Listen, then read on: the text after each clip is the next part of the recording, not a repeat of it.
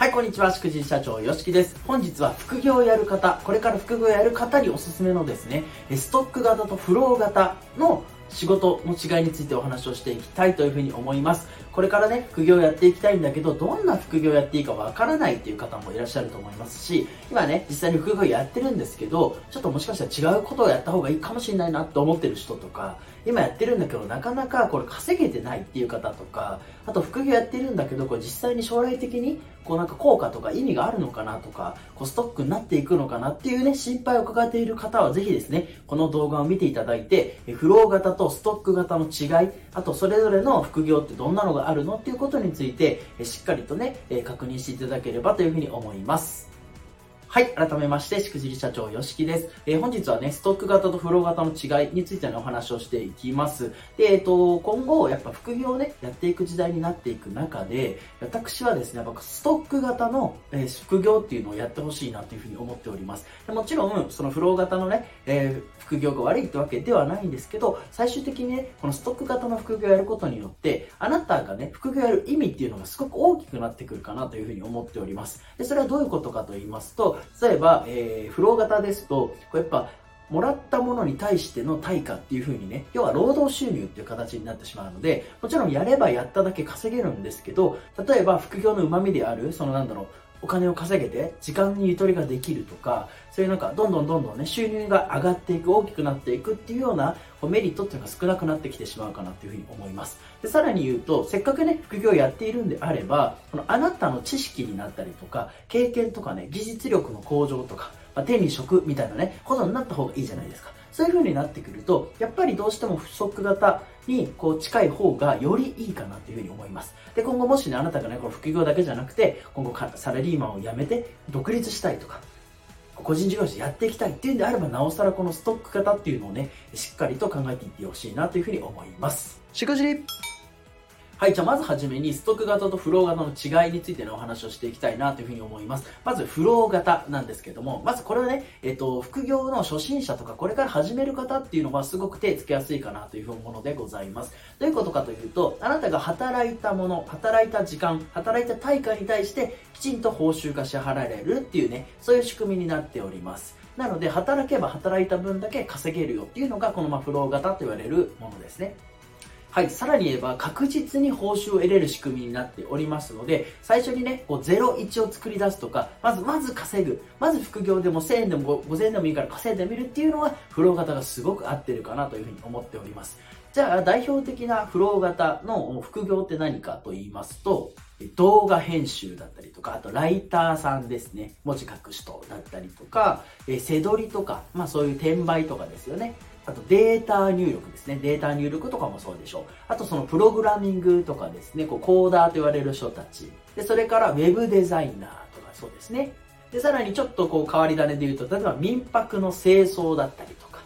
あとまあ、ウーバーとかね、出前館とかのこう配達員さん。まあ、このあたりがこうフロー型と言われるもののこう代表的な副業というふうに言われております。でまあ、中でも分かりやすく言うと動画編集とかですね。動画編集っていうのは例えば依頼を受けてですね、この編集作りました。じゃあ出来上がりました。完成です。だから対価をもらえるっていうこういう仕組みじゃないですか。依頼を受けました。えー、編集しました。こう、納品しました。じゃあお金をもらえるっていう仕組みですよね。この仕組みになっているっていうのが、まあ、基本的にフロー型と言われるものです。で例えば動画編集とかってもう副業の入り口にもってこいですので、まずそれで動画編集だけをやっていって、こうフロー型でね、きちんと働いた分の対価を得ていくっていうことはすごく大切かなというふうに思います。まあ、他にもね、最近大人気のプログラミングとかね、こういうのもいいというふうに思うんですね。なので、そういう学校とかもたくさんあります。なので、そこで学んでいって、プログラミングを学んでいって、まずはそのやった分の報酬を得る、このフロー型っていうのをきちんとやっていくっていうのはすごくいいかなというふうに思っています。しくじり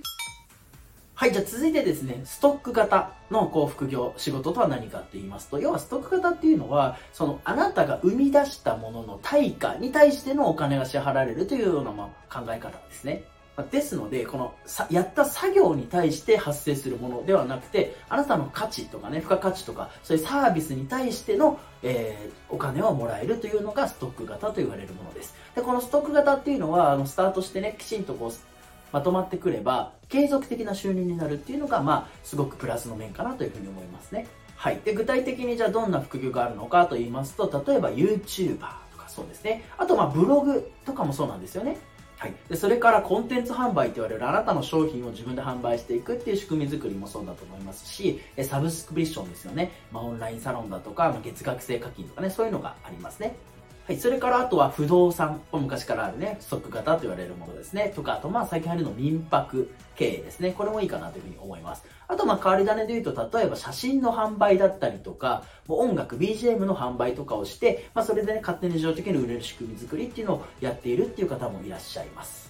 はい、そんな感じでですね、ストック型、フロー型っていう風にね、仕事があるんですけど、じゃあ実際にどっちがいいのかっていうことなんですね。これ、どっちがいいかって言われると、私は結論的には、ストック型収入、ストック型の副業をやっていきましょうっていうような話になります。ただですね、これ、一番最初にこれから副業やる方とか、いわゆる初心者って言われる人が何やったらいいかっていうと、一番最初のこのフロー型と言われるものですね。動画編集だったり、プログラミングだったり、ライターだったり、ウェブデザイナーだったり、そういったものをですね、確実に、こう、自分のやったものに対しての対価がもらえるっていうのを最初にやるのがおすすめです。その次の段階として、ストック型っていうふうに言ってほしいです。例えば、こうストック型副業でこう YouTuber いいじゃんっていうふうに考えた時にフロー型でですね動画編集っていうのをしっかり学んでおくことによって動画編集ができるようになってからさらにストック型の YouTube っていうふうにこう進化できるじゃないですか。すごくいいと思います。例えば、えー、フロー型でライターさんやるっていうんであればじゃあストック型でブログやっていけばいいよねっていう考えになるかもしれないですしライターさんって今すごくねいろんなことに使えるので例えば動画のね、えー、台本作りとかっていうのも生きてくるかもしれないですよね。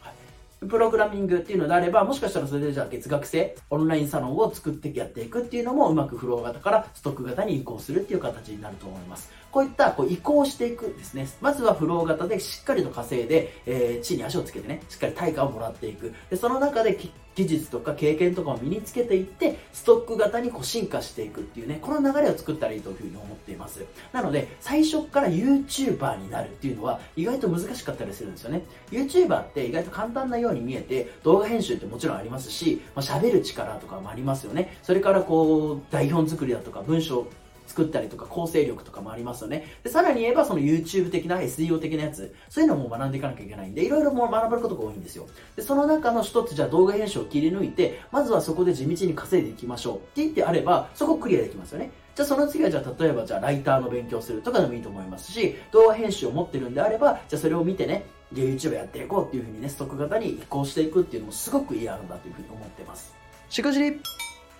そういった形でですね、まあ、フロー型とストック型っていうこう副業があるよっていうことなんですけど、まずはフロー型でね、しっかりとお金を稼いでいきましょうね、経験身につけていきましょうね、技術力つけていきましょうねっていう話です。で、さらにストック型っていうね、副業に移行していく。でこのストック型副業っていうのに移行できれば独立できるかもしれないし、安定的収入が得れるかもしれないですよね。もしかしたら今の会社員とかサラリーマンが今お仕事辞められる可能性もあるわけですよ。まあ、そういった形で、えしっかりとストック型っていう副業を見据えて、えフロー型の仕事に挑戦するっていうね、このこう逆算っていうんですかね、これを考えていただければすごく嬉しいなというふうに思います。で、供養の結論としては、まあ、副業にはいろんな仕事たくさんありますよね。でもちろん合う合わない、やりたいやりたくないっていう仕事たくさんあると思います。ただその中で、えフロー型とストック型のね、副業がありますよっていうようなことを頭に入れておいていただいて、まず最初にやっぱやりやすいのはフロー型ですよと。初心者に優しいですよ。なのでフロー型でしっかりと技術力身につけて、いろいろやっていきましょうね。で、さらに、その中、後に不足型ですよね。こっちに移行して、しっかりと収入を得ていく。大きな収入を得ていきましょうねっていうようなお話でございました。